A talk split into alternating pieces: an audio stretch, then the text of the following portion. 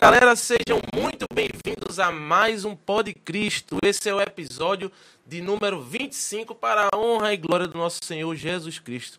Se você já é inscrito do canal, meu irmão, muito obrigado. Deus te abençoe.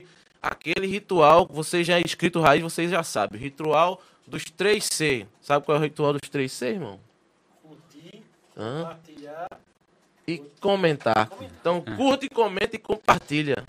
Mas se você é novo no canal, está chegando agora, seja muito bem-vindo, meu irmão. Muito obrigado, é um prazer, uma honra ter a sua presença aqui.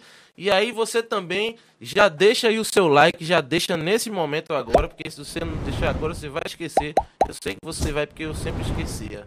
então, já deixa o seu like aí no vídeo. E também, assim que terminar o programa, deixa lá seu comentário, o que, é que você achou, se você gostou, se você tem alguma sugestão. E também compartilha no grupo lá do WhatsApp da família, naquele grupo da igreja.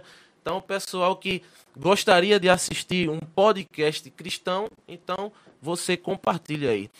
O Pod Cristo é isso, é um podcast 100% cristão, 100% católico, feito para toda a família. Aquele que você assiste na sala com seus filhos, não tem problema nenhum. A classificação é livre, é um podcast feito para todo mundo, tá? Se você gosta de ouvir apenas podcast, então nós estamos já no Spotify e também no Deezer, tá? Você pode ouvir lá enquanto estiver no carro, você gosta de ouvir no carro. Eu gosto de ouvir muito podcast quando estou dirigindo. Boto lá e fico escutando. Se você gosta também, então todos os episódios já disponíveis nas plataformas de streaming, as plataformas de música aí, né? O Spotify e o Deezer. Em breve no iTunes também. Se você gosta, gostou muito e quer nos ajudar, você pode contribuir também através da chave Pix, que vai estar fixada aí durante todo o programa. Né? Você pode fazer a sua doação para que a gente possa estar aqui melhorando a estrutura, trazendo um programa de qualidade para você. Porque até porque pra, Deus merece sempre o melhor, então a gente tem que entregar o nosso melhor para ele, tá? Dito tudo isso, eu queria dar uma boa noite aqui ao meu amigo Rafael, que está hoje na parte técnica. Boa noite, meu irmão. Boa noite, boa noite, irmão. Vamos embora para mais um? Queria também cumprimentar o meu irmão Cleverson, que está aqui comigo hoje, para conduzir também junto comigo essa entrevista maravilhosa. Boa noite, irmão. Boa noite. Como sempre, é um prazer estar aqui participando desse podcast. É isso. E enfim, queria dar as boas-vindas ao nosso convidado, Padre Severino Arruda, ele que já esteve por aqui, já foi nosso pároco, vai contar essa história aqui. Padre, uma honra tê-lo aqui conosco, uma alegria o senhor ter aceito esse convite para estar aqui com a gente hoje. Alegria, alegria recíproca, é verdadeira. Eu quero falar, exteriorizar para quem nos vê, para quem nos escuta, etc. É, da alegria de estar tendo, portanto, esse encontro maravilhoso, onde nós iremos falar um pouco acerca da nossa caminhada, da caminhada do Padre e também da caminhada da nossa fé. Desde já, muito obrigado pelo convite. E peço a você que depois escute, compartilhe, comente e curta. Não esqueça. É isso. O padre, o padre já sabe que o padre, o padre é blogueiro. O padre, é, ele já, já... é isso. Mas, padre, é, vamos contar a história, né? É, eu acredito que o senhor passa, já tem passado todo esse tempo por algumas paróquias, mas isso é, um, isso é um tipo de informação que normalmente a gente só tem em podcast, né? Que realmente é a história, né? Então a gente queria conhecer mais quem era, quem era Severino Arruda antes de ser padre, o menininho lá, Ah. o pequeno, o pequeno Bill, brincando nas ruas de Cumaru. Veja, a, a minha história é uma história bonita é, por algumas razões. Primeira razão, é que eu sou filho de uma família grande, uma família de 11 irmãos. Primeiro. Segundo, eu sou filho de uma família cristã católica, de credo católico. Tínhamos dificuldade de participar das celebrações porque morávamos na comunidade, no sítio. E do sítio para, para, para a cidade, uma hora e meia para ir, uma hora e meia para voltar. Então, eu sou cristão católico hoje, além de ser padre, depois vamos comentar a respeito disso, porque eu tenho toda uma formação, todas as minhas raízes, nós, eu sou de família cristã católica, portanto. E a minha vida lá no, no interior foi uma vida extraordinária, como criança, como sempre, criança, filho de família simples, humilde, de 11 irmãos, sem muitas, sem muitas condições financeiras para oferecer aquilo que a criança Quer o desejo. E o, nós brincávamos, hoje é tudo diferente. A criança hoje já, já nasce com o iPhone na mão, mas a nossa brincadeira era aquele carrinho de rolimã, descendo do barro pisado, era pegar uma, tabaque, uma, uma tabiquinha, um cipózinho botar debaixo dos pés, sair que era o cavalinho, etc. Então era a nossa brincadeira. Porque Bola de é, gude, pipa bola de gude, pipa, essas coisas, né? Lá no interior. Então foi perfeito, mas né? foi, foi uma vida. é, uma, eu tive uma infância, uma infância respeitada, porque triste de uma, de uma pessoa que não tem a sua infância respeitada. É, causa traumas terríveis quando uma criança é abusada. Então, graças a Deus, eu tive uma infância, não tenho de que reclamar, maravilhosa, como qualquer outra criança de família simples, família humilde, no interior da cidade mais importante do mundo, que é Cumaru. Escuta bem, a cidade de Cumaru. Guarda essa informação, né? Essa informação será a sua, a sua nota para passar no Enem. Chegou a passar necessidade, padre? De, de fome, assim? Não, necessidade Não, né? de fome não. Mas vida folgada, vida boa, não. Isso aí não. Tudo com muita É, humildade, mas Porque vivíamos da e- O agricultura. suficiente, né, O padre? suficiente da agricultura. Não é né? fácil você tirar o sustento da família. Quantos irmãos? Não. 11, somos 11. Todos vivos, padre? Todos, graças a Deus. Graças a Deus. que É. alegria. Todos vivos. E eu já estou praticamente com quase 50, né? Vou fazer 49 anos agora, no dia 5 de janeiro. Mas não parece não, viu, padre? O senhor tá bem, o senhor tá bem. Vai parecer o Botox. o ácido hialurônico. Isso aí eu acho que, que, é, que é o patins, viu, padre? Sim, Tá ah, patina. ainda? Ah, é atividade física. Se não, eu fui patinar, os meus patins se- quebraram-se e eu falei na missa, oxe, chegou e ganhei foi um presentaço. Eu vi lá, eu vi no Eu coloquei Instagram lá, até vi, foi. Eu vi no Instagram. Show de bola. Ah. E, padre, é, e como é que foi esse contato? O senhor falou aí que a igreja ficava a uma hora e meia, né, de caminhada. Como é que foi amadurecendo a fé do senhor? Como é que foi esse ama- amadurecimento da Isso. fé? Primeiro, o amadurecimento da fé é quando você nasce de uma, uma família, de uma família cristã, você recebe toda a informação é, em relação à fé, ao credo naquela família. E, primeiro passo. Segundo passo é que eu estudava no interior, no sítio, sítio Cajá. Eu morava no sítio Queimadas e estudava no sítio Cajá. A minha professora, Rosa Maria da Conceição, eu estudava na escola, no grupo escolar Manuel Borba Neto, e a minha professora muito católica, ela era catequista. Então, toda sexta-feira, o segundo horário, o horário da, da aula, das 7 às 12 e meia hora de recreio. Então, chegávamos às 7 e íamos até às 10. Aí, na sexta-feira, o segundo horário, toda sexta-feira, o segundo horário, era dava aula de religião. Como na época não, não- não havia o credo protestante, era tudo, tudo cristão católico, então ela dava a, a- a aula de religião. Hoje isso não é mais permitido, uma professora em sala de aula é, em detrimento de, um, de alguns, de um, algum credo, dá falar de religião para outros. Não é mais, mais permitido. Mas na minha época foi assim. No, No estadual, interior. né? Acho que no estadual não... não É, não, não é, não é mais permitido isso. É, mas na minha época foi assim. Então eu aprendi muito, eu devo muito à minha professora lá da primeira série, alfabetização, primeira série, segunda série, terceira série e quarta série. É, que a professora tomava conta de tudo isso sozinha. Era um trabalho. Aí já veio dali, padre? é, Pronto, aí a partir dali o que aconteceu? Aí foi despertando a, a- alimentando a fé. Fiz minha primeira Eucaristia lá no grupo escolar, criança lá, com meus nove anos de idade, de calçãozinho, de camisa, tudo. Criança simples, humilde Uhum. do, do interior. Pronto, terminei lá a quarta série, não havia mais para ajudar a estudar agora onde? Na cidade. Aí foi bronca. Porque eu tinha que sair da, do sítio. Eu caminhava uma hora e meia para ir para a cidade e uma hora e meia para voltar. Então foram, foram grandes desafios Todo na minha dia? vida. Todo santo dia. Tinha nem uma bicicletinha pra- Não, não. Depois que a bicicleta foi aparecer, depois. Hoje tem o transporte escolar que vai buscar em casa e tem muitos que não vão. Ah, e, ah, ah, hoje, pensou? meu jovem, não estuda quem não quer. é Hoje. verdade. É verdade. Hoje, não estuda quem não quer. Você, tá, você faz é, é, é, é, agora curso em, no sistema de EAD, a, a- a educação à distância. À distância, é. Tudo muito fácil. E outra coisa, você quer aprender, você botar, eu quero é, as 10 classes gramaticais, você bota lá, mano. YouTube. Eu quero, pronto, eu quero aprender alguma coisa sobre a minha fé, o credo. Bota lá, então você tem tudo dentro de casa. Um a um. Com o celular, aí você tem tudo. Certo. E aí o senhor foi pra a escola terminar, fazer o, fundamental, Pronto. ensino médio na cidade, né? Na cidade Qual era fazer. a cidade? Cumaru, a cidade mais importante do mundo. Aprenda essa Ah, cidade sim, importante. É. Né? aqui Cumaru. no YouTube, por que É. Cumaru é a cidade mais importante do mundo. Potência, né? É, a potência. Isso é um dado importante, um dado histórico, Cai serve um ponto, cai no Enem.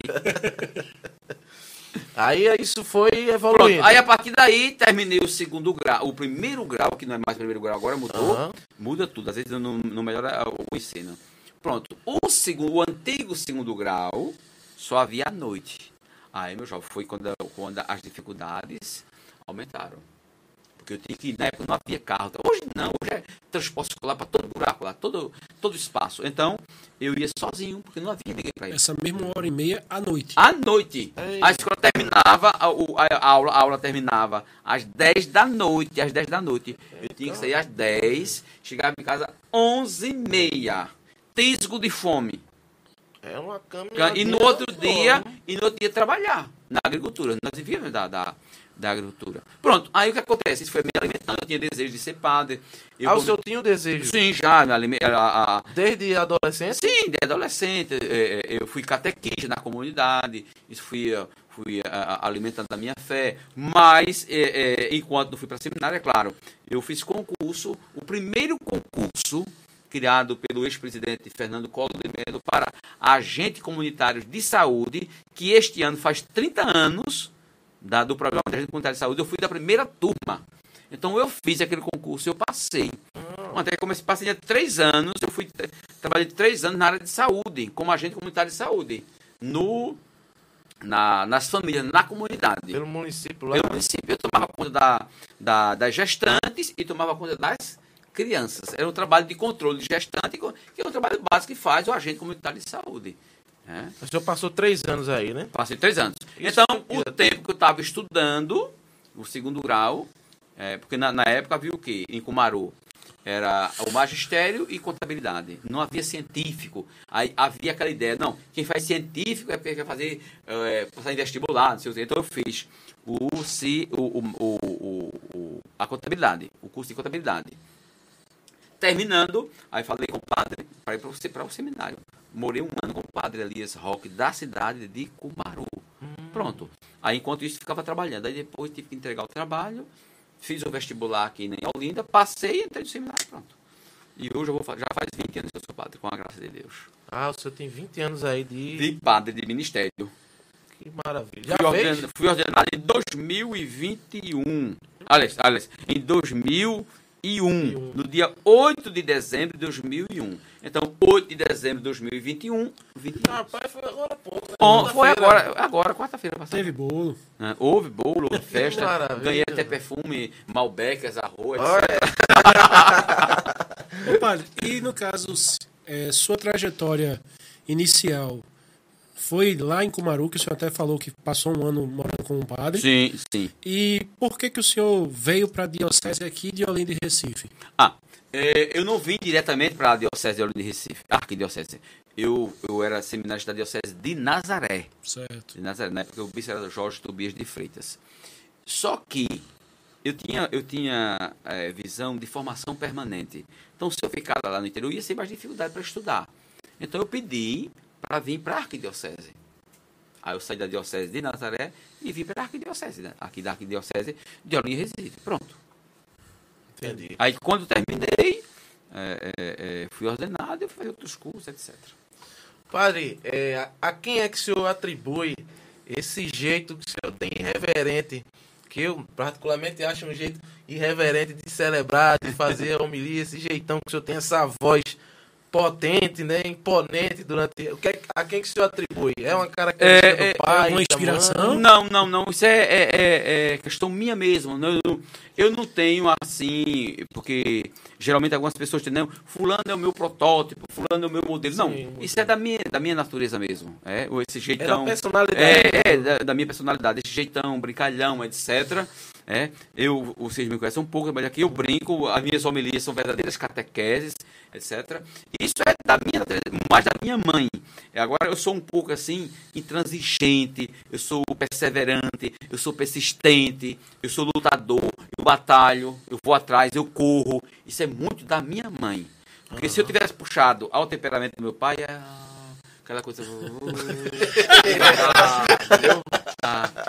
Meu pai era, meu Deus do céu, o mundo tá pegando fogo, meu pai lá, dormindo. Uma calma, né? Uma Oh, calmaria. Quando minha mãe brigava com meu pai, aquelas brigas de família, sabe meu pai sabia? Fazia? Meu pai saía por ali, caladinho, caladinho, caladinho, ia lá pro sofá. Hoje estava dormindo, né? Aí... então, esse essa mi, meu temperamento, aliás, temperamento é meu. Agora, a personalidade, a personalidade teve muita parte da minha mãe. Minha mãe tem essa perso- personalidade forte, determinante, persistente. É claro, vocês sabem, né? Quem não persiste não vai conseguir nada, etc. Eu me lembro que eh, as homilías seus sempre foram muito objetivas, né, Edson? Sim, o senhor diretas. sempre se fazia muito bem entender, a É. mensagem era passada de maneira simples Tem- e clara, ele né? tinha uma frase clássica que era o seguinte: quando a mulher estava começando a se estender, ele dizia assim: Ah, se o padre tivesse tempo. Pois é. Ô, padre, me diga uma coisa, de onde- uma- curiosidade minha também. De onde é que vem esse apego, esse gosto do senhor pelo, pelo português, o português, né? É uma característica muito Sim. forte Ah. do padre, né? O português bem falado, bem pronunciado, né? Uma única coisa. Questão de autoestima. Eu sou padre. O padre é formador de opinião. O padre é formador de opinião. Logo, ele precisa estar preparado à altura das exigências odiernas do que está acontecendo. Então, eu me preparei para isso. Eu tenho, eu estudo, eu não paro. Eu vim para cá para esse nosso encontro aqui fraterno, Aham. mas eu estava estudando em casa. Eu estou fazendo uma pós em saúde mental, por isso que o padre tenta declarar essas coisas, viu? É, de droga, por enquanto estava dando aula aqui, viu? Pois é, estou terminando uma pós em saúde mental. né? E eu estou estudando agora a cadeira da questão do, do- da, da- da- das consequências que as drogas causam nos usuários. E quando, quando lamentavelmente, o usuário é uma, uma, uma coisa estigmatizada, principalmente o usuário do o pobre, né? É, um, é, é violento, é, é ladrão, é, é, é- é alijado, carrega uma nódoa, etc. Mas não vamos. Então, essa questão do meu zelo, não só pela língua portuguesa, mas por uma formação permanente, é porque eu sou formador de opinião. É a mesma coisa, você agora pergunta para, o padre, para o padre, padre, o que é que o senhor acha da situação que está acontecendo em Pernambuco? Aí cria um fato aí, por exemplo, padre, o que, o, senhor, o que é que o senhor acha da, da morte de Samia Boana? Aí eu chego aqui, é o quê? Eu não sei, é o quê? Não, eu tenho que estar antenado. Eu sou formador de opinião. Então, o meu interesse pela questão da língua portuguesa, primeiro, é um bem-estar. Eu me sinto feliz falando o mínimo necessário do português. O português erudito fica para os gramáticos. Mas a minha formação permanente, sim. Padre, qual foi a primeira paróquia que o senhor assumiu assim que, que se ordenou? Ah, foi uma, uma surpresa para mim, que foi a paróquia Santa Terezinha do Menino Jesus, lá no distrito de Bonança, em Moreno. Em Moreno. Foi um desafio muito grande para mim, porque era o, o padre jovenzinho, Aham. bem mais bonito, elegante. Agora não, o negócio não tá ainda. Então, botox. Agora para ficar tudo em pé, tem que colocar botox, ácido hialurônico, fazer transplante capilar, etc. É, A vida é assim, né? É autoestima, também faz parte. Então foi Bonança, foi um trabalho maravilhoso, um trabalho bonito. Mas um grande desafio, porque é uma comunidade onde o número de protestantes é enorme. É mesmo? É enorme. É uma, é uma, uma comunidade onde há um, um- o maior número de templos protestantes. É justamente Bonança. E Bonança é um distrito pequeno. Porque a divisão ali com, com Vitória é muito próximo ali. É uma, uma divisão tênue. Do outro lado fica a antiga conhecida Tapera, que é já Vitória de Santo Antônio. Então eu trabalhei ali, em Bonança. Foi uma experiência boa de dois anos. Mas, depois que o superior descobriu que eu estava fui, fui, vestibular, estava estudando, aí ele me transferiu automaticamente e aplicou penas canônicas, chamadas de penas expiatórias, porque lá eu era administrador paroquial e ele me reconduziu para um vigário epis, um, um vigário paroquial. Porque quando você é um administrador paroquial e o bispo remove você para é, é, vigário, é, vigário paroquial, obrigando você a morar em um determinado lugar, é, etc., é, tirando um, um- um- da, da parte da administração e colocar você como vigário episcopal, o vigário episcopal nada, o vigário, o vigário paroquial, porque o vigário paroquial não administra a paróquia. Quem administra a paróquia ou é o, o administrador paroquial ou é o pároco. E outras coisas mais. Então foi muito difícil. Mas aí o senhor continuou lá e chegou para, para trabalhar com o senhor. Sim, não. Aí depois, não, eu, eu me reti- eu, eu tive que sair. Eu- ele me, ele me, me, condu- me reconduziu a um vigário paroquial e fui morar na comunidade bem simples, bem humilde da Guabiraba, na Guabiraba, ali na, na depois do terminal da Macaxeira, para quem conhece. Ô, padre, mas o, o- ele- o senhor disse que ele tirou o senhor porque ele descobriu que o senhor estava Estava estudando. estudando, é, ele era contra, É mesmo? era contra. Mas era uma Porque coisa veja, dele. veja, então. o conhecimento. A igreja proíbe? Não, a igreja proíbe, porque o, o próprio direito canônico diz que no cano é, é, 227, mais ou menos isso, diz que o padre deve continuar o estudo de outras ciências. Veja, o conhecimento, eu parto do, do princípio de que o conhecimento liberta. Sim. E nem todos, nem todos superiores eh, estão preparados para suportar o sucesso e o conhecimento de um subordinado. Você é militar, já pensou você chegar para o seu coronel, não, eu sou, eu sou mestre, eu sou doutor, vai causar um impacto. Ele precisa ser muito Entendo forte ele precisa ser muito forte para suportar isso. Porque forte não é quem faz sucesso. Forte não é quem se mantém no sucesso. Guarda bem isso. Não. Forte é aquele que é capaz de suportar o sucesso do outro com alegria. Esse é forte. Verdade. Teve, Entendi. teve uma colocação dele que eu achei interessante e eu queria expandir não só para de Bonança, mas eu acho que para Pernambuco. O crescimento dos protestantes. O que é que o senhor poderia atribuir isso? é, o porquê que isso vem acontecendo, não só em Pernambuco, no Brasil todo. Todo, todo. Muito simples, muito simples. O, a metodologia, a metodologia de evangelização protestante, do credo protestante, é bem diferente da nossa. Vamos aqui, de modo ampassando, de modo rápido, apresentar algumas condições. Primeiro, primeira condição. O, o, o, o protestantismo, ele é preparado, preparado para a questão da comunicação, da oralidade. Você, às vezes, vai para a missa de alguns determinados padres e você, você sai se, se interrogando, se perguntando: Meu Deus, esse padre acredita no que ele está pregando mesmo?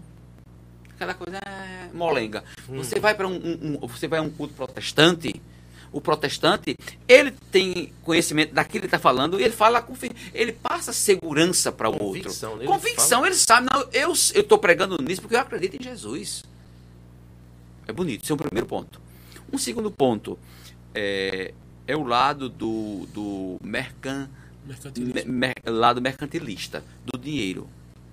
Esse é um, um- um ponto. Um terceiro ponto é da prosperidade, da riqueza.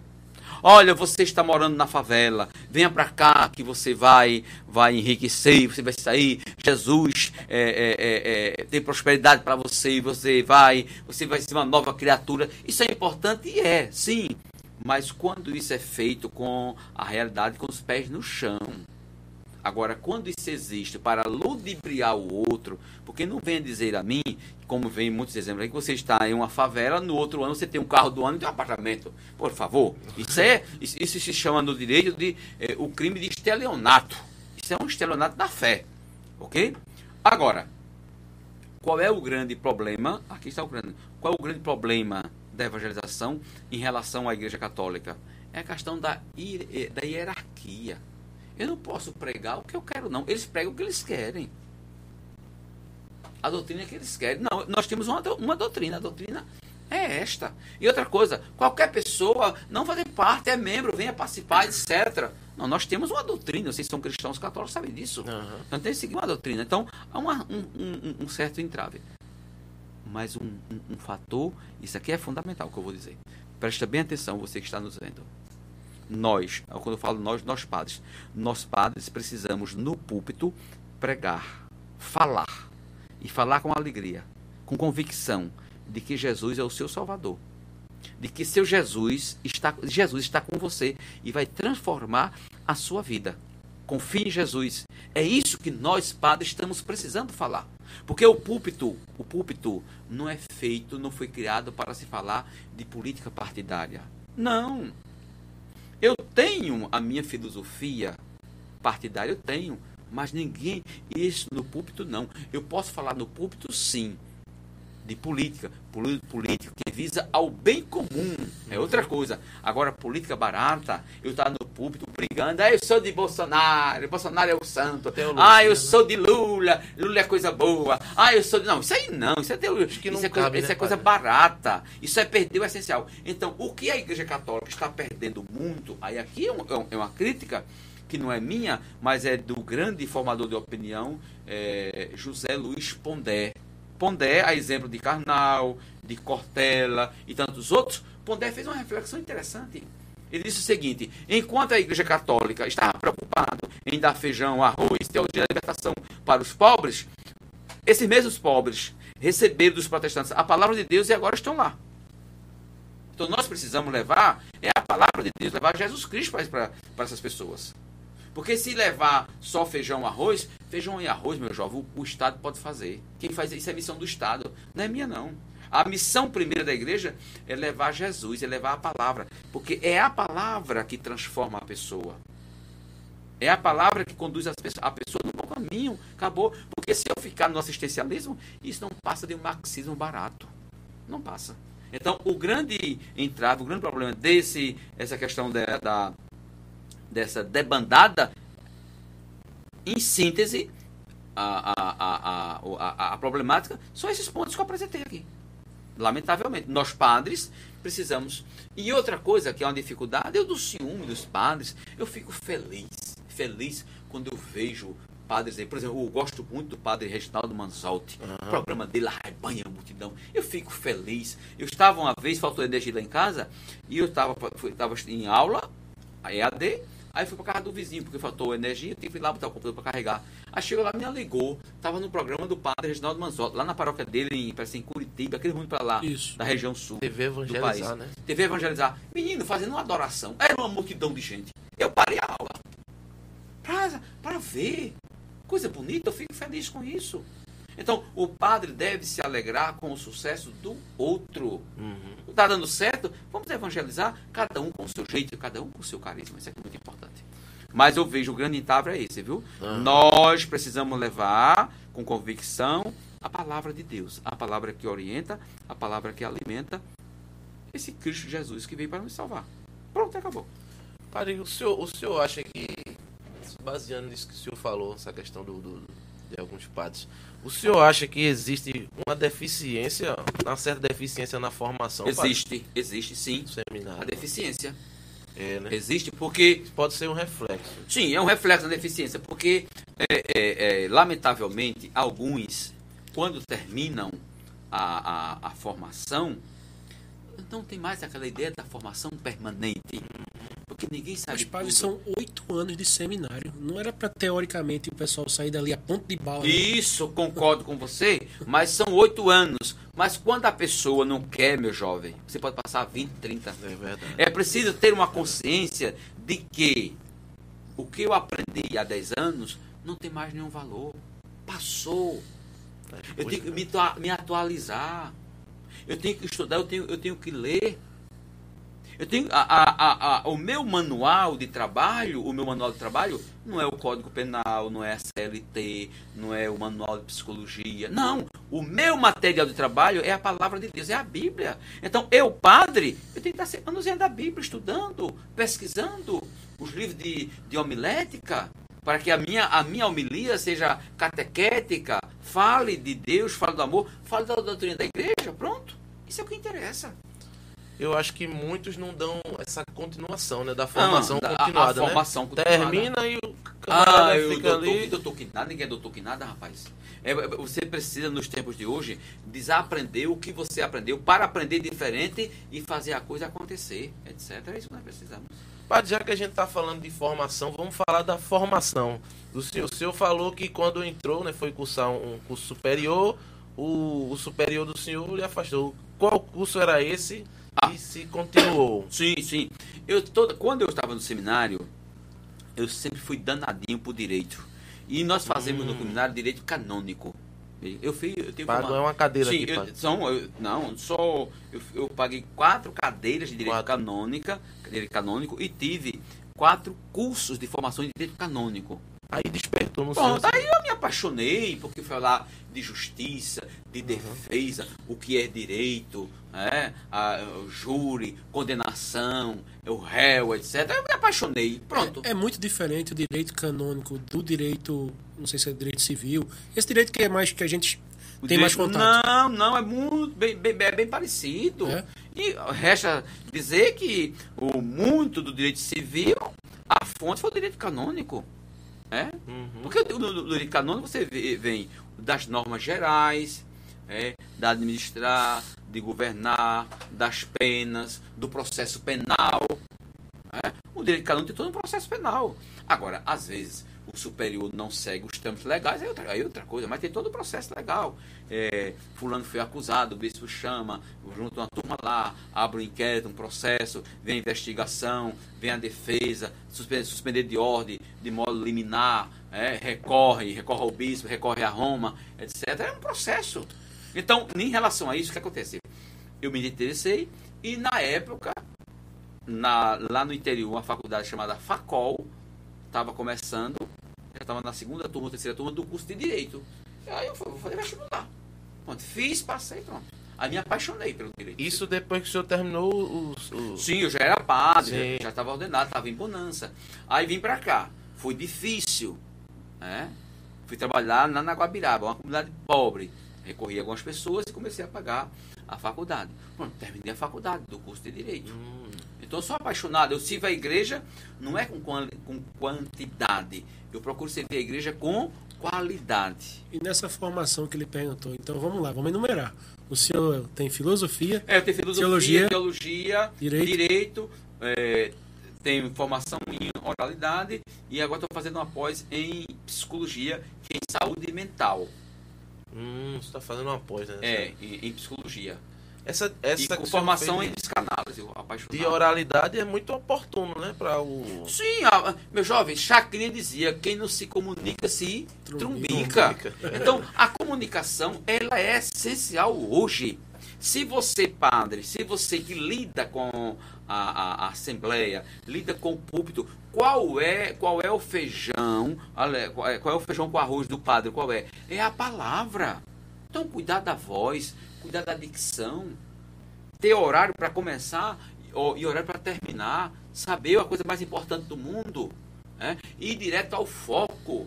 O, a- a- a- o- o padre que faz uma homilia é, é, semelhante a uma espada é coisa terrível. O que é uma homi- homilia espada? É uma homilia longa e chata. Não fala essencial. Isso é muito É importante. homilia espada. É, longa e chata. É um- isso é uma gíria do meio, é? Dos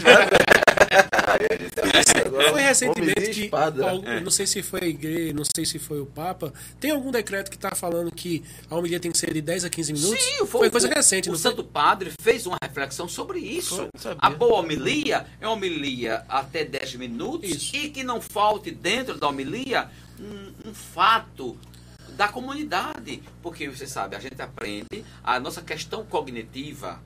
Todos nós somos, temos a questão cognitiva, mas a verdadeira aprendizagem ela não se, não se dá só com a leitura, com o escrever, com a atenção, com a memória. Não! A grande, a, a, o grande aprendizado ele vem justamente por meio do fato, da história. Da história. Então você na homilia conta uma história, mas uma história contextualizada, uma, uma história dentro do texto. Aí você enriquece a coisa E você pegar o texto e, e- e trazer para uma Sim, realidade, um, né? um- um texto fora de contexto é uma coisa terrível. Ela deixa de ser espada para ser um canivete. É. Seria uma coisa direta.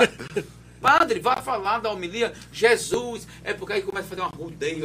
Aí fala, fala de tudo, menos da palavra de Deus. Meu jovem, o que o povo quer escutar? Quem vai à missa não quer escutar, não quer saber. Ah, o padre fez um curso, o padre passou no vestibular, o padre fez uma. Foi, uma vez eu estava em, uma, uma- em férias, na, e o padre fazer a homilia dele, ele passou meia hora falando de uma viagem de uma, de uma, de uma, de, de domingo, em uma romaria que ele fez para Roma. Eu quero saber de romaria de padre, nada mais. Eu quero saber da palavra de Deus. Eu fui para missa. Eu fui pra missa para escutar o padre falar de Jesus. Eu fui para missa para o padre falar do evangelho. Eu não fui para missa para o padre falar dele, da romaria dele, não, meu jovem. Não. Contando vantagem, né? Sim, isso é outra coisa. Então, ah, perde-se muito isso. Perde mesmo, perde mesmo. É?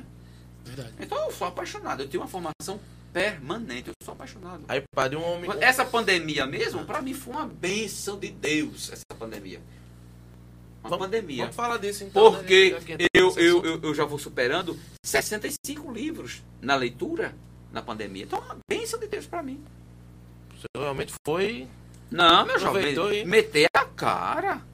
Mas sempre, né, padre? O senhor está sempre, né? Sim, sim. Isso é uma- formação, costume, é um hábito, né? formação permanente. Você quer, quer me deixar doente? Tira o livro de mim. Tira o livro. Ave Maria, eu adoeço. adoeço. Aí os da Guabiraba, o senhor Sim. foi pra onde depois? Ótimo. Guabiraba. Quanto tempo lá, padre? Em quase cinco anos na Cinco Guabiraba. anos. Quase Comunidade pobrezinha, humilde. Simples, humilde. Aquela favela lá. Favela aqui, na acepção do termo, da, na visão sociológica. Não favela aqui no termo depreciativo. Ah, sim. É muito importante entender Sim, isso. sim, sim. Porque quando você fala de favela, é como se fosse favela um estigma. Não, não é isso não. Favela aqui no termo, como diz a, a própria sociologia, uma comunidade. Carente, né? É uma, Comunidade uma carente. comunidade, que é favela. Pronto, acabou. Como outra qualquer, como qualquer Sim, outra. sim, sim. comunidade dos quilombolas é uma comunidade. Sim. né? Sim, aí eu passei lá, auxiliei em Casa Forte, aquele padre de Casa Forte, padre Edivaldo, depois de cinco anos. Chega, portanto, a nova gestão, o José Cardoso, José Cardoso sobre o renuncia, chega o senhor arcebispo. Quando o senhor arcebispo chegou, o senhor arcebispo tomou posse em Agosto. agosto, no início de agosto. Isso. E o padre Severino Silvino morreu também no início de agosto. Isso. No início de agosto. Pronto. Aí 15 dias depois foi a morte dele. Aí de imediato foi aquela, a- a- aquele rebuliço todo, né? Vai, pronto. Aí eles chamaram. Me convi- convidaram-me para eu ser o pároco de Peixinhos. Pronto. Eu fui o primeiro pároco nomeado pelo senhor arcebispo. Estou fazendo essa isso. Aí No caso, o senhor não entrou naquela troca no- dos padres, não. O senhor entrou logo. no, ah, no início logo. Meio que emergencial. né? Emergencial. Foi uma coisa assim, porque Foi, foi, um negócio- emergencial. Porque a, a provisão dada dos padres ia se terminar em janeiro do Isso. ano seguinte. E eu vim para aqui logo em, em, em agosto, na minha posse. Teoricamente, o senhor não poderia que o senhor nem pudesse vir pra cá se fosse em janeiro. Sim, né? nem poderia, não sei. Se ele Entendi. tivesse vivo, tivesse morrido. Se acontecesse tudo dentro da normalidade, né? Isso. provável que é. Ô, padre, como é que foi que o senhor encarou esse novo desafio, assim, diante dessa realidade diferente, né? De um padre vir a, a, a falecer e o senhor ter que assumir aí uma paróquia um tanto fragilizada Foi, pela... para mim foi desafiante por uma- alguns, alguns aspectos. Primeiro aspecto, é, a experiência de uma paróquia grande. Agora não, ela está pequena. É, que eram várias, É, várias, várias comunidades. Várias Oito. capelas. oito capelas, eu ficava sozinho para dar conta das as oito capelas. A matriz e as capelas. Esse é o primeiro ponto. Segundo, eu não tinha visão macro de administrar uma, uma, uma, uma paróquia tão grande e tão fervorosa, tão, Aham. tão, tão viva. Isso foi uma, uma, uma, uma grande dificuldade. Outra grande dificuldade que eu encontrei aqui foi a questão dos funcionários três funcionários sem carteira fechada durante 12, 10, 12 anos. É muito difícil. Aham. Então foram dificuldades. Eu caí aqui de paraquedas, Isso. por necessidade. Eu não Aham. conhecia a comunidade, vocês não me conheciam. Eu não, eu não os conhecia. Isso é natural. Houve atritos, isso é natural. Então, foram algumas dificuldades. Então, depois que eu saí daqui, já, já estava ah, maduro, experiente. Porque o que faz você crescer e ajudar você é a experiência. Aí fui para o Cajueiro, então foi bem diferente. Então os desafios foram esses, mas a paróquia. Então, o peixinho para o senhor foi assim essencial dentro desse processo seu. E a- Sim, de Amadurecimento, amadurecimento. né? Sim, Como padre, sim, como sim, como padre, sim, porque a experiência que eu tive lá foi de dois anos administrador paroquial, mas é uma comunidade muito simples, lá em Bonança, lá como vigário paroquial, e aqui foi como administrador paroquial. Então, só assim, então na prática a mesmo, primeira paróquia foi foi peixinho. O senhor passou quanto tempo aqui? Eu não me lembro. Eu sou péssimo Seis anos. Seis anos, Seis seis, anos, anos e cinco meses. Por quê? Setembro, outubro, novembro, dezembro, janeiro. Seis anos e cinco meses aqui. Isso. Aí o senhor de lá foi pra Cajueiro. Cajueiro. Cajueiro. E agora estou indo, com a graça de Deus, para. Seis anos também lá. Seis anos. As provisões são de 6, 6 anos. É, seis, anos. Para pároco. Para pároco. Mas é porque pode acontecer alguma coisa. Isso. Ah, aí. uhum. Nesse caso, aí, já que o senhor teve duas experiências diferentes, é muito diferente o seu trabalho aqui, como foi em Peixinho, com o de Cajueiro? Sim, por uma única razão. O cajueiro é um público bem diferente de Peixinhos. Aqui em Peixinhos, quando assim, a juventude é, abre a porta, toca o sino, todo mundo vai. Cajueiro não, é um bairro muito é, idoso, pessoas idosas. Por exemplo, a paróquia não há na paróquia Juventude do Cajueiro. É mesmo? Não há. Tentei implantar o EJC e tudo, mas não há jovens. Quantas capelas são lá? São Fora- apenas duas. Duas. É a matriz e uma capela. Não, a matriz de duas As capelas. duas capelas. Somente. E não há juventude. É uma paróquia idosa. Idosa. Hum, entendi. Idosa. Enquanto aqui o senhor tinha não, oito aqui, oito comunidades, aqui era festa, alegria, tocava o sino. Aqui tudo. tem festa quase todo ano, né? Por É. ter a quantidade de comunidade É, que de tinha comunidade. época. Né? Agora mudou um pouquinho porque são né? outros padres. São é, o padre Gustavo, o padre Nilson, do outro lado o padre Sérgio. Sérgio, que agora também foi transferido, né? Padre Sérgio. Mas o padre Nilson também foi transferido. Também vai pra... E agora que vem é o padre, o padre Josias. Ele já esteve aqui, padre Josias? Padre Josias já celebrou aqui quando o Padre Silvino era o pároco e convidado. Sei Isso como é. eu lembro dele como convidado para festa, por exemplo. Mas ele já esteve aqui para conhecer a paróquia? Não, não. Já deve ter tido. É porque como Ah. a gente agora ficou paróquio do Espírito Ah, é Santo, você. é, a eu nossa como é. realidade é só pra cá agora. Ah, é, ah, eu como é. A gente Ah, fica agora- meio, agora meio que por fora. né? Perdido, do é verdade. É, é, é, é né? verdade. Eu tô na noção de que. a- é, Aí o senhor vai pra onde agora, padre? é, bairro Santa Luzia, aliás, bairro da Estância, paróquia Santa Luzia. É lá indo para o- é, a Avenida Recife. Recife, isso. Que a paróquia fica ao lado do viaduto. A casa paroquial dá de frente com o viaduto. É aquela paróquia que é- a a pintura dela é como se fosse cor de cimento, é? Justamente. É É, do viaduto. do viaduto. Que na frente vai dar o Colégio Visão. Não, naquela é, avenida. sei, do outro lado fica o macro, que é um supermercado. Isso, supermercado, é isso mesmo. É, É, né? mas tá aquilo ali. É que como é lá grande, muita capela. Não, não conheço. Não conhece, né? Ah, eu falei com o padre, o padre está em festa, aí vai marcar para eu conhecer a comunidade, conhecer o conselho. Quando o senhor, antes, antes do senhor vir pra cá, pra Peixinho, o senhor não tinha tido contato nenhum com o Peixinho, não, sabia. Não, nada, nada, nada. E lá em Cajueiro, o senhor já tinha pelo menos alguma noção? Não, nada. Então todo desafio que o senhor é É, colocado foi de, não, é do nunca zero. que eu pensei que ia para Cajueiro. E também nunca que eu pensei que fosse para Santa Luzia. Certo. Padre, vamos falar um pouco do, da, da outra área de atuação do senhor, que é na, na- na área do, do direito, né? Ah, Como é que o senhor atua hoje? O senhor atua hoje dentro da igreja nessa, nessa Pronto. em relação ao direito? veja, em relação ao direito civil, é, é, eu sou bacharel em direito.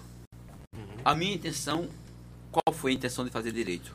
Para conhecer, para falar com qualidade, não com quantidade, e servir melhor a igreja. Isso a minha intenção foi essa. Uhum. Questão de formação e também um pouquinho de orgulho na formação. claro, claro. É importante, como dizia o grande Janguier, o, o dono da Maurício Nassau, é, é, é importante você fazer mestrado, doutorado, isso ajuda. Não pode ficar nisso, tem que é, ir para a prática, etc. Isso foi importante na minha vida. Questão de título, a questão de conhecimento. Esse é um ponto. O segundo, aí sim, é do direito canônico. A minha formação de direito canônico, eu trabalho, ajudo o tribunal eclesiástico. Hum, Depois da minha ordenação, no primeiro ano, no segundo ano, eu fui convidado para auxiliar, para ajudar no tribunal eclesiástico, como juiz do tribunal. Já que eu tinha formação, conhecia. Pronto, passei 12 anos, não, 12, não, 13 anos no tribunal eclesiástico como juiz do tribunal eclesiástico.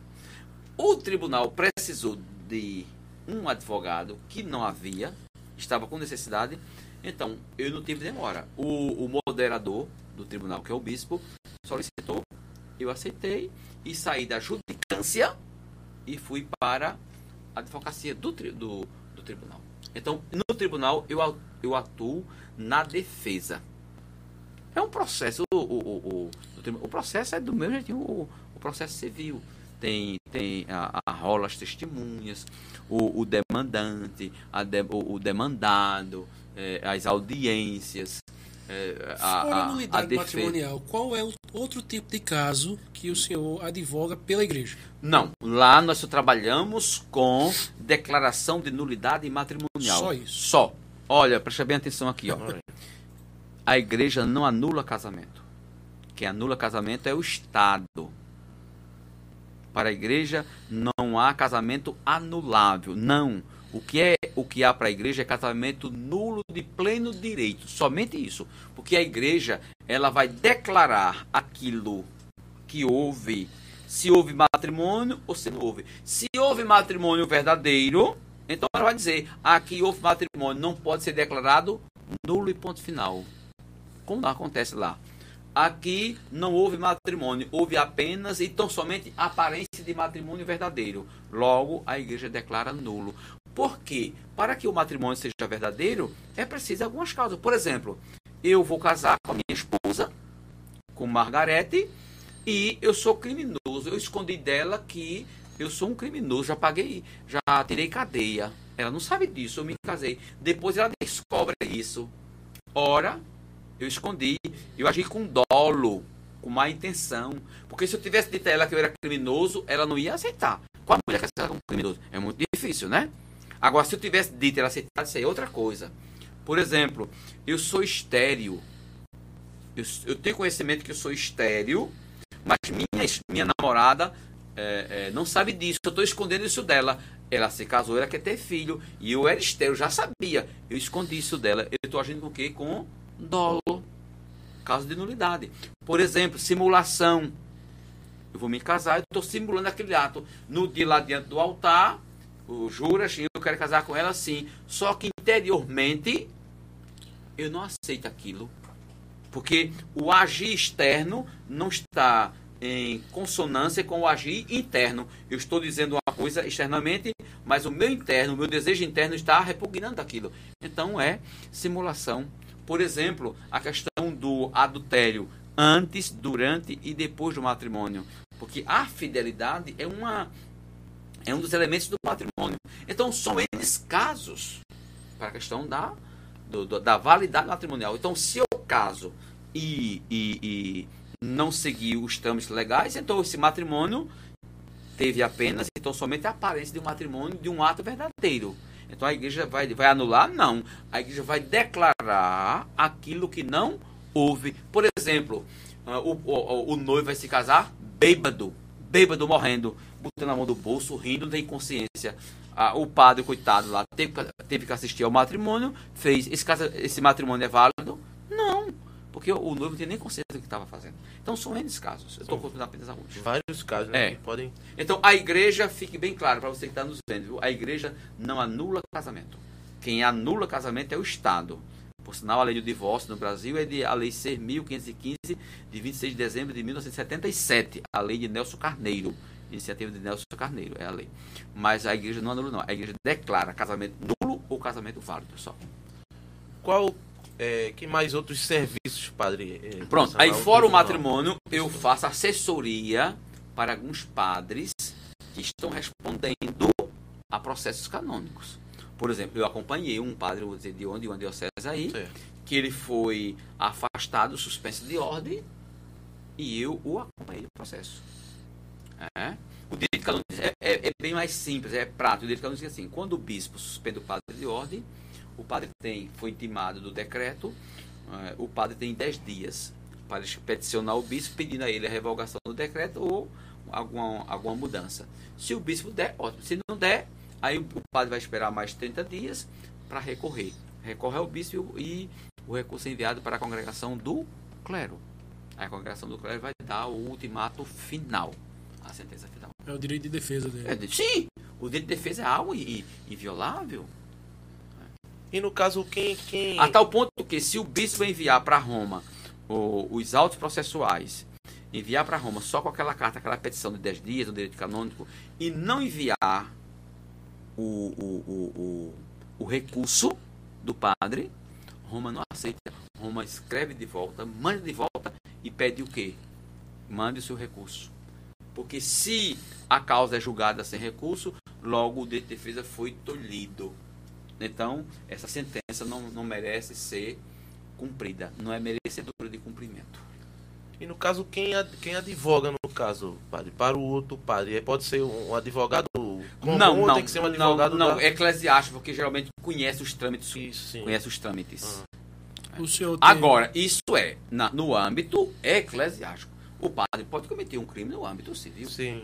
Mas, por exemplo, para para praticar a defesa dentro do direito canônico, Hum. é necessário a pessoa ter a OAB, a ordem? Não, não, não sei não. não Só não, só bacharel, né? Não, só, não, isso aí, isso aí só basta a formação canônica. Certo. Não precisa de formação civil, não. Só a questão. Se você tem a habilidade canônica, sabe, deu acabou. No direito canônico, somente isso. Mas tem que ser, tem que ser bacharel? Não, não, não. No direito canônico, você tem apenas, apenas formação em direito canônico. Entendi. Somente. Ah, entendi. É. Entendi. No Entendi. caso dele, ele tem as duas. É, ajuda, o civil- au- au- auxilia, auxilia. Entendi. Padre, agora a gente vai pro Ping Pod. O que é o Ping Pod? Deixa eu explicar. Ping Pod é um jogo de perguntas e respostas rápidas. Eu vou Sim. lançar aqui algumas coisas lá. e o senhor Ping-pong. vai ping-pong, dizer. pá, pá, É, pá, isso, mais ou menos isso. Então vamos lá. Santo de devoção, padre. Ah, eu só tenho um santo de devoção. Hum. Que eu nunca, eu nunca ouvi. É o meu anjo da guarda.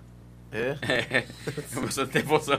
É, sim, claro, como admiro a vida de todos os santos, Sim. se admirar, por exemplo, uma Santa, Santa Teresina de Jesus, Aham. Santa Teresa de Ávila, os, os santos, histórias bonitas, etc. Isso, É, é. Padre Pio, é, é, Santo Agostinho. Santo Agostinho, Santo Tomás de Aquino. E eu, eu admiro muito também, eh, sabe o quê?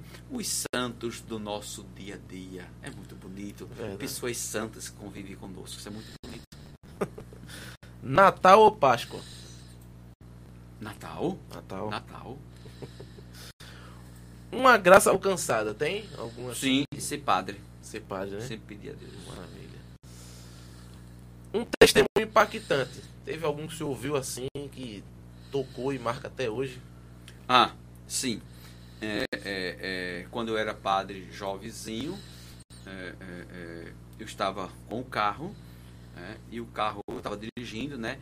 Tinha tirado a habili- a habilitação, estava sem prática, né, todo alvoroçado, permita-me o termo, alvoroçado na direção. E em um determinado lugar o carro rodou e eu tive um susto, e aquilo ali eu vi uma grande graça de Deus. né, Hum, Não mim, mais né? nada. Música preferida, tem alguma? Não. Ah, a música foi forró. Foi- Foi forró. Pra É, dançar, é de forró, é? Ah, E eu danço. Arrastar o chinelo, né?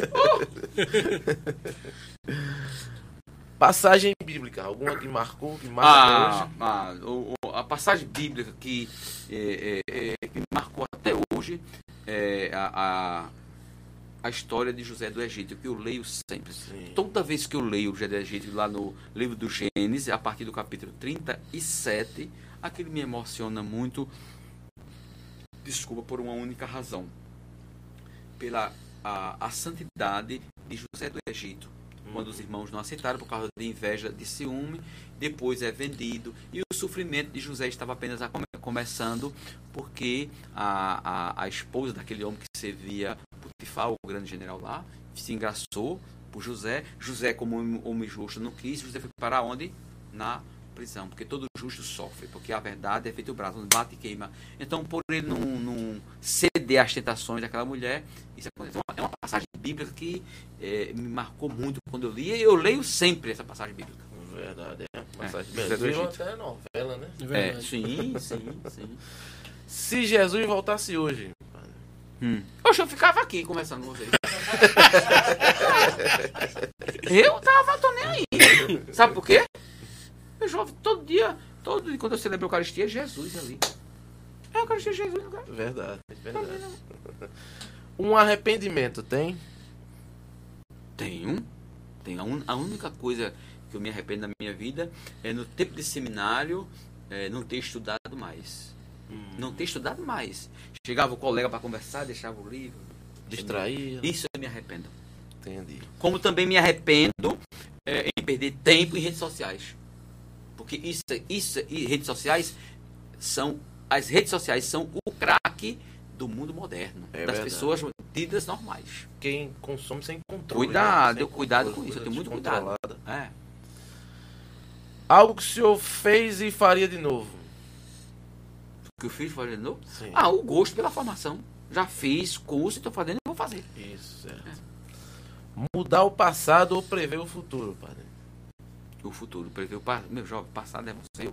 Prever o futuro, futuro bom, de alegria, de formação e para ajudar o outro. Pronto, está aberto ao crescimento. Porque quem não está aberto ao crescimento não cresce. Quem não está aberto ao diferente também não cresce. É. Porque todo ponto de vista é apenas a vista de um ponto. Uma viagem que o senhor já fez. Roma. Roma, Roma, na a viagem do, do quando o senhor arcebispo, Dom Antônio Dom Antônio Fernando Sabrilho, fui receber o palio de arcebispo, então eu fui. Uma coisa marcante. Marcante. E eu tive a graça de ir a- a- a- ao santuário de São Francisco de Assis. Lá no alto eu fiquei assim, abestado. Porque é santidade. de- transmi- transpira a santidade daquele lugar. Uma viagem que o senhor gostaria de fazer. Eu tenho sonhos assim de viagens, coisa. Talvez conhecer o, o- o- o- voltar a Roma. Para né? conhecer mais coisas. É, conhecer mais coisas. Então, Se o senhor não fosse padre, o que, é que o senhor seria? Se não fosse padre, Sim. eu era médico. E é medicina. Médico, medicina. Olha aí. É. Eu me, tinha experiência como agente, comunitário de saúde, né? É, a tal ponto que eu fiz, eu faço muitas coisas na área de saúde. Fiz formação de agente comunitário de saúde, passei um ano em formação, tem. E após É. agora que e agora estou né? fazendo em, na área de. Aí estou aprendendo muita coisa de, de, de psicologia, as estruturas clínicas freudianas, como lidar com outras, as psicopatologias, a, a, a, as neuroses, as psicoses, as perversões. É na área da saúde mental, né? Sim. Estou apaixonado. É saúde, né? Saúde. É. Um filme. Tem algum? Um filme assim que o senhor. Ah, filme que eu gostei Sim. é aquele nosso, que é muito é, é, é, engraçado, que é justamente do nosso Ariano Suassuna, O Alto- o Alto da Compadecida. É, por, uma brilhante. única, por uma única razão. Por, um- Sensacional. por uma única razão. Porque Ariano Suassuna, é, isso é de gente inteligente. Ariano Suassuna chamou o padre de ladrão, chamou o bispo de ladrão, chamou e outras coisas de sem vergonha e tudo, e não ofendeu a ninguém. Enquanto os outros aí. Mas isso é de gente inteligente, porque quem é inteligente entende e não- ofende ninguém. Somente. Veja a maneira engraçada de, de, de a, a, a Ariano Suassuna trazer fatos que acontecem da igreja por causa de alguns atos de moralidade. Mas ofendeu a igreja? Ofendeu ninguém. Pelo contrário, os bispos gostaram, eu até gostei. Enquanto os outros por aí, entendeu? É uma obra É, espetacular. Se amanhã fosse o último dia, padre. Semana foi o último O dia? último dia da de Ah, eu vim dormir tranquilo, ia rezar, ia dormir, ia ler a Bíblia e pronto. É isso. Tô fazendo o meu, né? Tá bom. Não tô nem, É. nem, nem aí. Um artista ou banda. Tem algum? Não, não, não. Sei não. Tem não, né? Não. Um irmão. Não, não tenho preferência dos meus irmãos. Gosto de todos os irmãos. Não, eu digo assim, Ah. é, uma pessoa que o senhor considera muito, que tem um apreço. ah, sim. um irmão nesse sentido, né? É. Não é irmão de, de consanguinidade. É. Eu tinha uma irmã ah, fantástica. Tinha um carinho muito grande. Que morreu. Que foi, vocês conhecem, Maria Helena. Que é da paróquia aqui. Maria Sim. Helena. É, eu acho que não, conheci não. Mas Uhum. tem uma pessoa extraordinária. Um sonho. Um sonho, ô meu jovem, chegar à minha velhice, à minha senectude, mas com lucidez. E não tá dependendo de ninguém. Porque a coisa mais para mim que eu sinto muito é ficar dependendo dos outros. E uma coisa que eu peço a Deus, um sonho que eu peço a Deus é que chega lá, se puder, à noite, leve o velho. Pode levar o velho. Não é menino, tu é dormindo, né? Não, pode leve. pode levar, eu fico feliz, sem nenhum problema. Foi dormir já. Não tem a problema, no céu. não tem problema de, de, de, de morte. Tenho- depois que acabar, eu tenho duas perguntas pra ele. Certo, tá certo. Um defeito, padre. Um defeito. É, para a maioria é defeito, mas para mim não é defeito. A questão da irrestrita pontualidade. Você quer me tirar do sério, marque naquele horário e não começa. Eu não acho não defeito. Não. Sim, mas para a maioria é. É, né? Padre, mas assim, essa pontualidade é, foi algum trauma de pequeno? como foi que aconteceu isso aí? Foi ao X da questão. Olha aí. Vamos lá, vamos Ele não precisa ser isso. psicanalista nem, nem psicoterapeuta. Foi, meu filho, foi um trauma. Vou dizer a você. É, na dia da minha primeira Eucaristia, minha primeira Eucaristia, feito no sítio, minha mãe atrasou uma hora. Eita. Eu fiquei com tanta raiva que nem fotografia eu quis tirar. Eita. Isso ele pequeno. Diga aí que personalidade. É verdade, é. Isso já tinha quantos anos, isso? Ah, 9, 10 anos. Eu, moleque lá. Pronto, fiquei com tanta raiva. Eu tirei. Todo mundo, todo mundo no, no grupo escolar mandou eu botar uma bomba né, todo mundo na janela. E vem, não vem. E vem, não vem. Cadê minha mãe? Aí fui lá. Aí Pronto. senhor tomou essa questão do horário como Acabou, filosofia de vida. Não, é minha, e todo mundo no clero sabe. Sabe, né? Todo mundo sabe. sabe. Eu marquei que horário com você? Sete e meia. Eu cheguei que horário? Sete horas. Pronto. Uma qualidade. Ser mais humano É. com as pessoas. Eu estou sendo mais humano. Eu sou muita. É, trabalhando mais a minha humanidade. Entendi. Um livro. Ah, aí, foi. São vários lindos. Deve ter um ali que mexeu com o senhor. Ah, a arte da prudência de Baltazar Graciano. Olha, veja isso Olha aí. a ó. dica, Só, olha a ó, dica. a arte da prudência de Baltazar Graciano. Fantástico. Isso na, na questão da, da visão histórica, né? E o outro é, é livro, são vários, né? Mas vou citar mais outro, é a questão da, da do, do, do O Príncipe de Maquiavel. Hum, esse aí é clássico. É né? a estratégia de, de- de poder, né? Esse é clássico. É isso. Tem mais perguntas do Ping Pong? Você vai acrescentar mais duas, né, Queria irmão? duas perguntas. Vamos Vai lá. E é rápida. Certo? Padre, como é que o senhor vê a relação é, da música Hum. dentro da igreja em si? Olha, meu jovem, veja, é, é, é, essa é uma pergunta que merece algumas reflexões, mas vamos ser rapidinho. Não, mas você pode. é, isso é o cara fundamental. começa fosse por A, fora. a, a, a, a, a, música na igreja, ela é de capital importância. Capital importância. Agora, nós precisamos ter uma coisa, saber diferenciar. Quando você fala de música, música sacra, música religiosa, música litúrgica, Uhum. porque às vezes pode existir a música na igreja, na missa, mas que não seja aquela música do rito litúrgico. Sim, Sim. sim. É, aí pode até, em vez de ajudar, vai atrapalhar. Porque você participar de uma missa, só o padre lá falando, ou duas velhinhas lá com o microfone cantando, pelo amor de Deus. E você participar de uma missa com. Alguns padres não gostam, né? Eu não tenho problema comigo, não. É, é, com um órgão lá, sei lá, um violão, uma coisa. Isso vai animar a questão da, da liturgia. E a música tem essa finalidade. Vocês são músicos, sabem muito bem disso. De introduzir, introduzir o fiel no mistério que vai ser celebrado. Conduzir a pessoa para celebrar o mistério. Então é importante, fundamental. É todo um conjunto que Eu tem que não, em tive, harmonia, é, né, eu não tive, eu não tive essa graça de aprender é, música, instrumento musical. Não. Mas Deus sabe o que faz, porque se eu soubesse tocar algum instrumento, eu seria mais metido do que já. e eu sou consciente disso. É, e, Passa outra, irmão. e aí, por fim, padre, Hum. me fale um pouco aí do que o senhor acha é, do celibato. Oh, coisa boa. Celibato é uma graça de Deus. O próprio Cristo disse que há pessoas que nasceram é, castas, eunucos, que nasceram assim, pessoas que se fizeram eunucos por causa do reino de Deus, e há pessoas que fizeram eunuco porque os outros o, o fizeram. Veja, vejamos. O celibato, é, que é tão criticado pela igreja, além, pela igreja não, tão criticado pela sociedade, é, não é uma imposição. O, o celibato é uma graça. Escolha. Por quê? Aí eu vou dizer para vocês. Veja, ninguém colocou no meu pescoço uma faca para eu ser padre. Colocou? Não. Eu fui ser padre por um chamado. Só que, além para fazer padre, eu fui fazer parte de uma comunidade, de uma sociedade chamada igreja. E a igreja, como sociedade humana, ela tem o quê? As regras.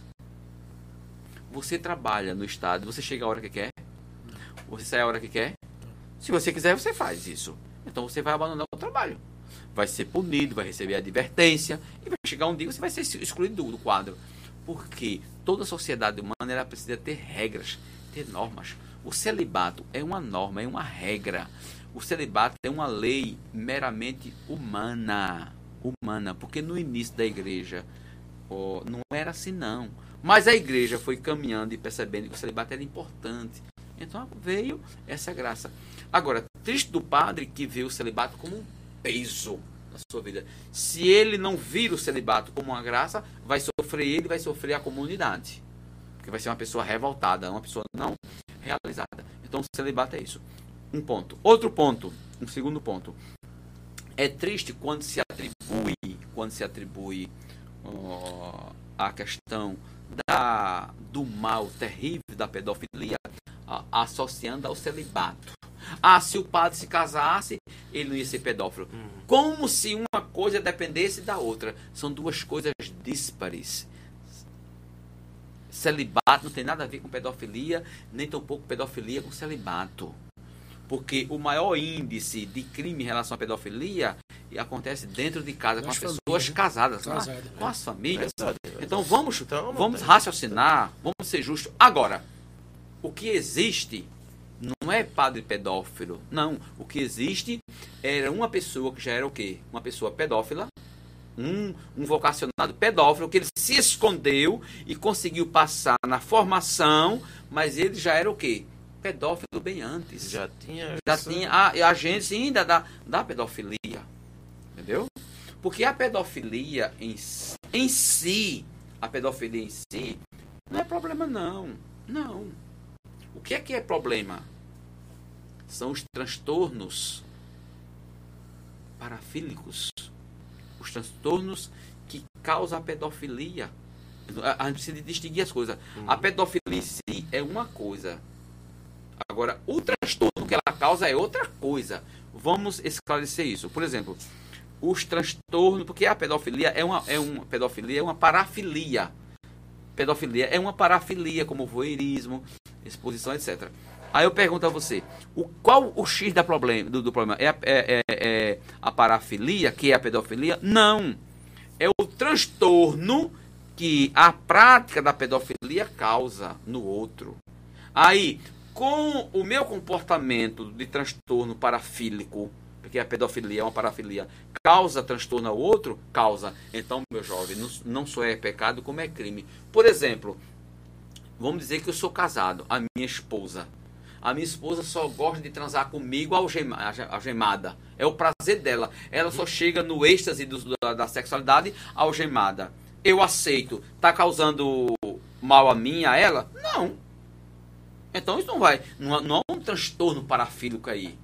Agora, se esse meu transtorno causa prejuízo ao outro, aí sim, não só é pecado, como é crime. Por exemplo, o, a, a, a pedofilia como sendo uma parafilia, o pedófilo vai causar o quê?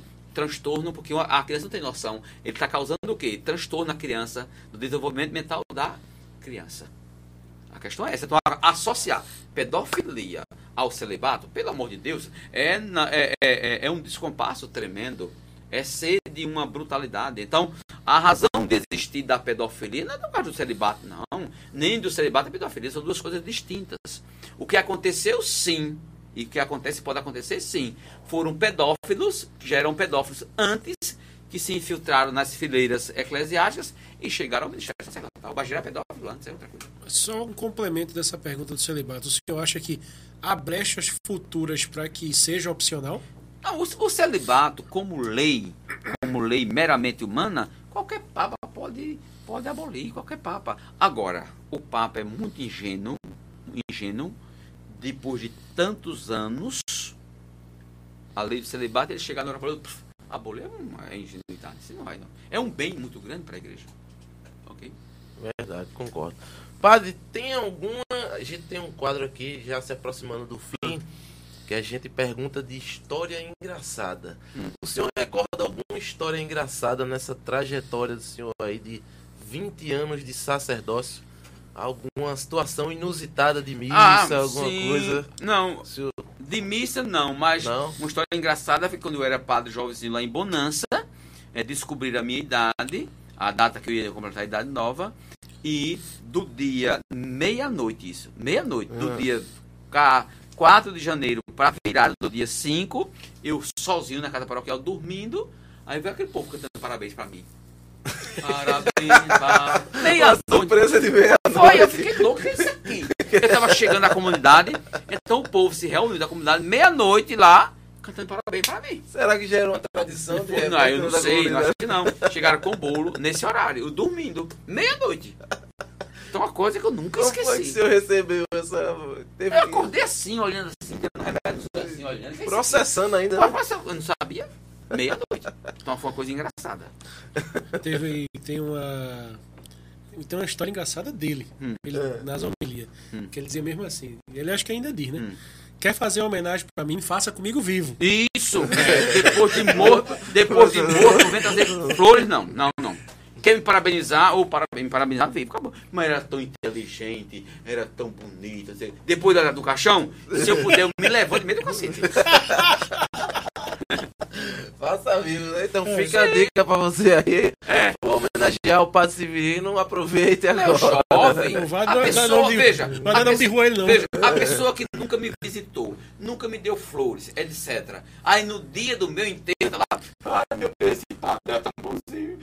Ah, você não gostava de mim. Eu me levanto do caixão, meto o cacete, depois meter o cacete, eu fecho a porta do caixão, bora, toca o. É assim. Não, é, meu jovem, quer parabenizar o outro.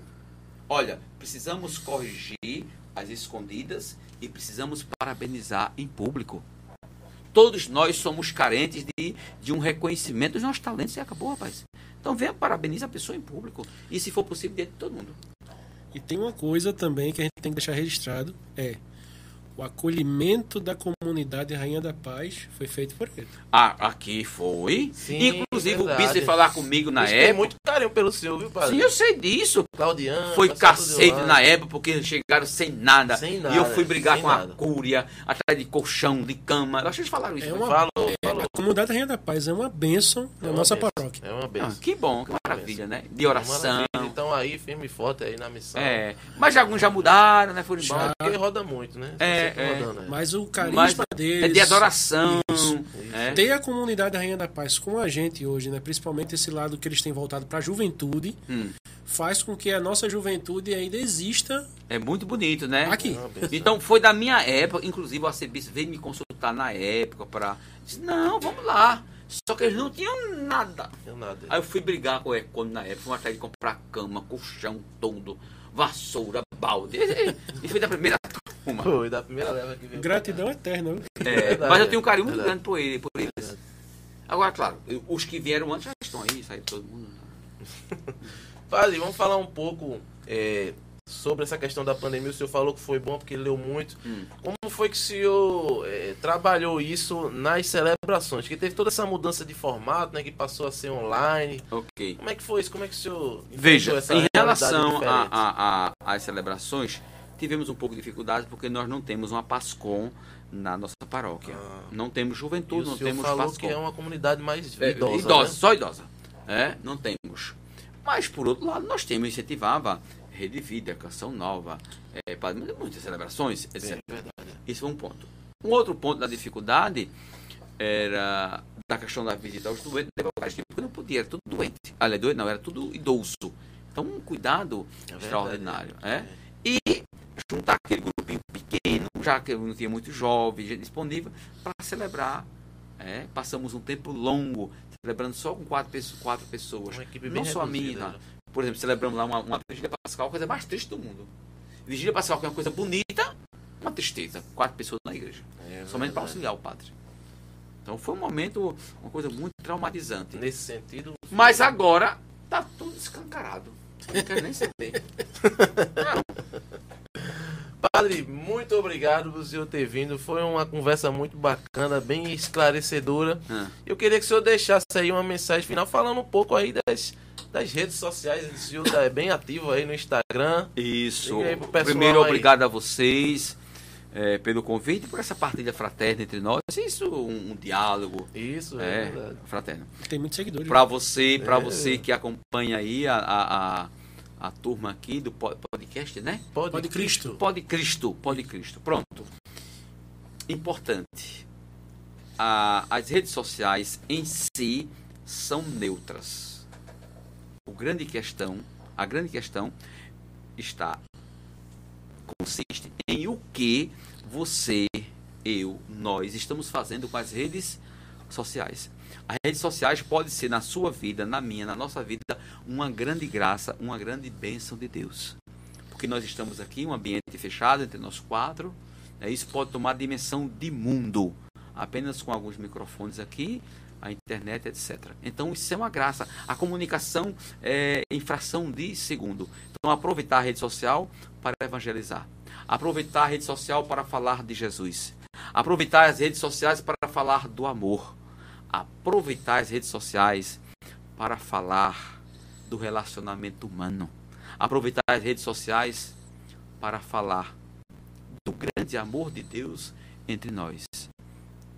Cuidado, não use as redes sociais para as intrigas, para as divergências, para a briga. Não, precisamos pegar os pontos que nos convergem e aí seguir em frente.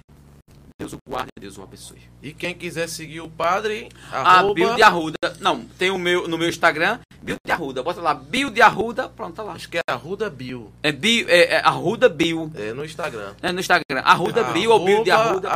Arruda Bio. Pronto. Vai estar lá o padre, vendo ele com momentos únicos com sua mãezinha querida. né, Isso, a padre? velhinha. A velhinha.